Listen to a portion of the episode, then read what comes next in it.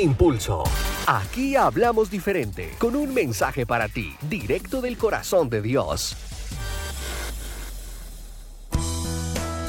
Hola, hola, parceros y parceras. Qué bueno poder estar nuevamente con cada uno de ustedes.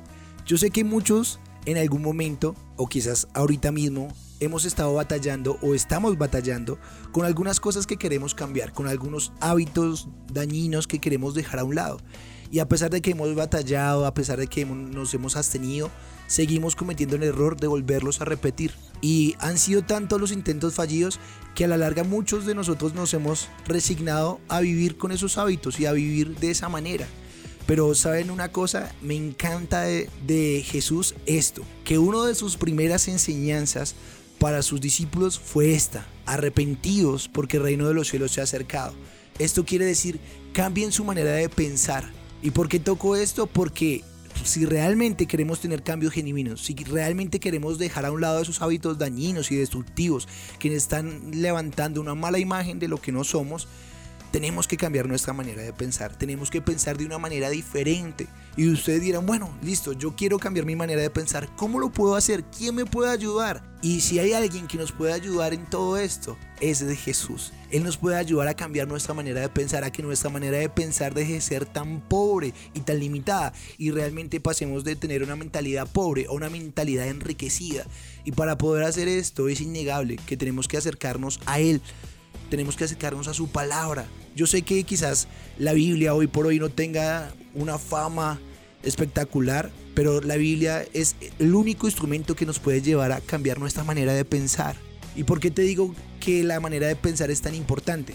Porque según los psicólogos, muchos de los hábitos dañinos y destructivos que tenemos, muchos de, lo, de nuestra conducta y de nuestra acción, nuestras acciones son producto de un pensamiento que en algún momento entró a nuestra mente. Y quiero que tengas presente este filtro para que puedas ver en cómo es que funciona un pensamiento y en qué se puede derivar. Todo comienza con un pensamiento. Luego ese pensamiento si perdura mucho en nuestra mente genera un sentimiento. Ese sentimiento genera una acción. Esa acción cuando es repetitiva genera una conducta. Y cuando la conducta dura un periodo de tiempo se genera un estilo de vida.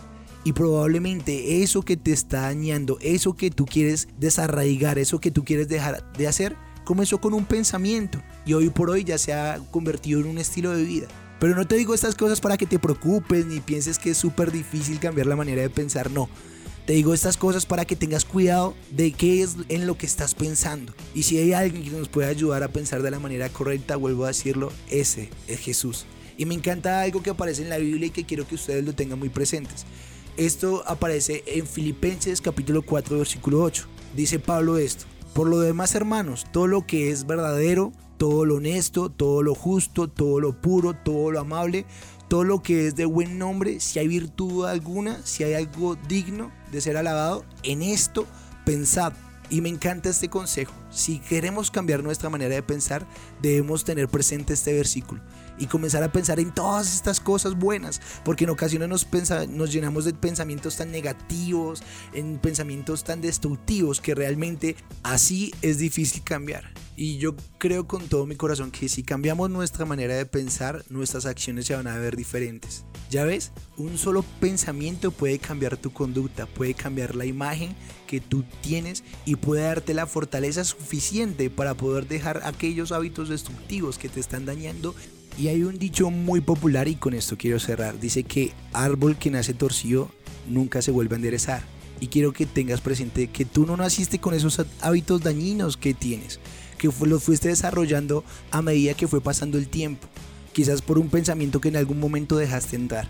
Y así como un pensamiento te hizo desarrollar un mal hábito, si hoy piensas de la manera correcta, puedes desarrollar buenos hábitos y puedes cambiar esa conducta que tanto daño te ha hecho y que tanto daño le ha hecho a las personas que te rodean.